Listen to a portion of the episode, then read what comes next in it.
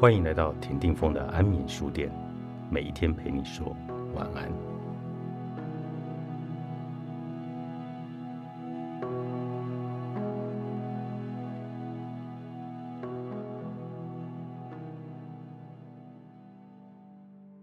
人只有在写的时候，才有在想。商业上所需之制胜思维，是必须将潜在的创意点子广泛的抽取至极致。以避免心有不甘。到目前为止，我们都一直采取抽出脑中点子或将潜在的创意具体化的这类说法。但这所谓的抽出具体化，到底是什么意思呢？只是将双手环抱于胸前喃喃自语，并不能算是思考。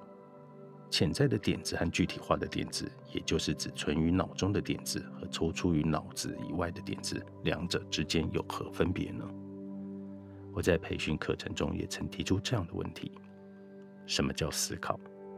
你觉得有在想和没在想的分别是什么？常见的答案之一是取决于是否有具体的成果，但这并不正确，因为思考本身是一种过程，和它有没有实际成果并不相干。即使没有产出最终结果，虽然很认真的思考过了，但这样的例子确实是有的。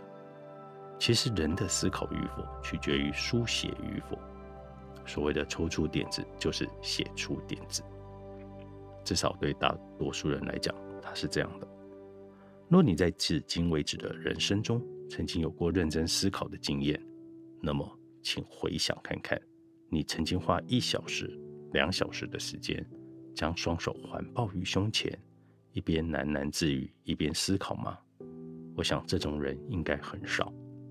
真正在想事情的时候，一定会把过程或最后的结果写出来才对。反过来说，若没写出来，就不能算是思考过。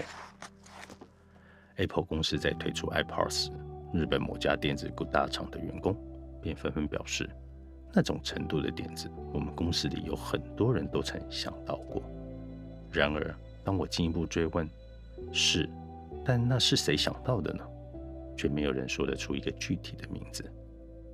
依据我探听的结果，该公司内并不存在任何相关的企划书。没有企划书，就代表思考的结果，也就是类似 iPod 的产品创意，最终并没有从大脑被抽出输出。简而言之，脑袋里有点子和将点子抽出是两码子事。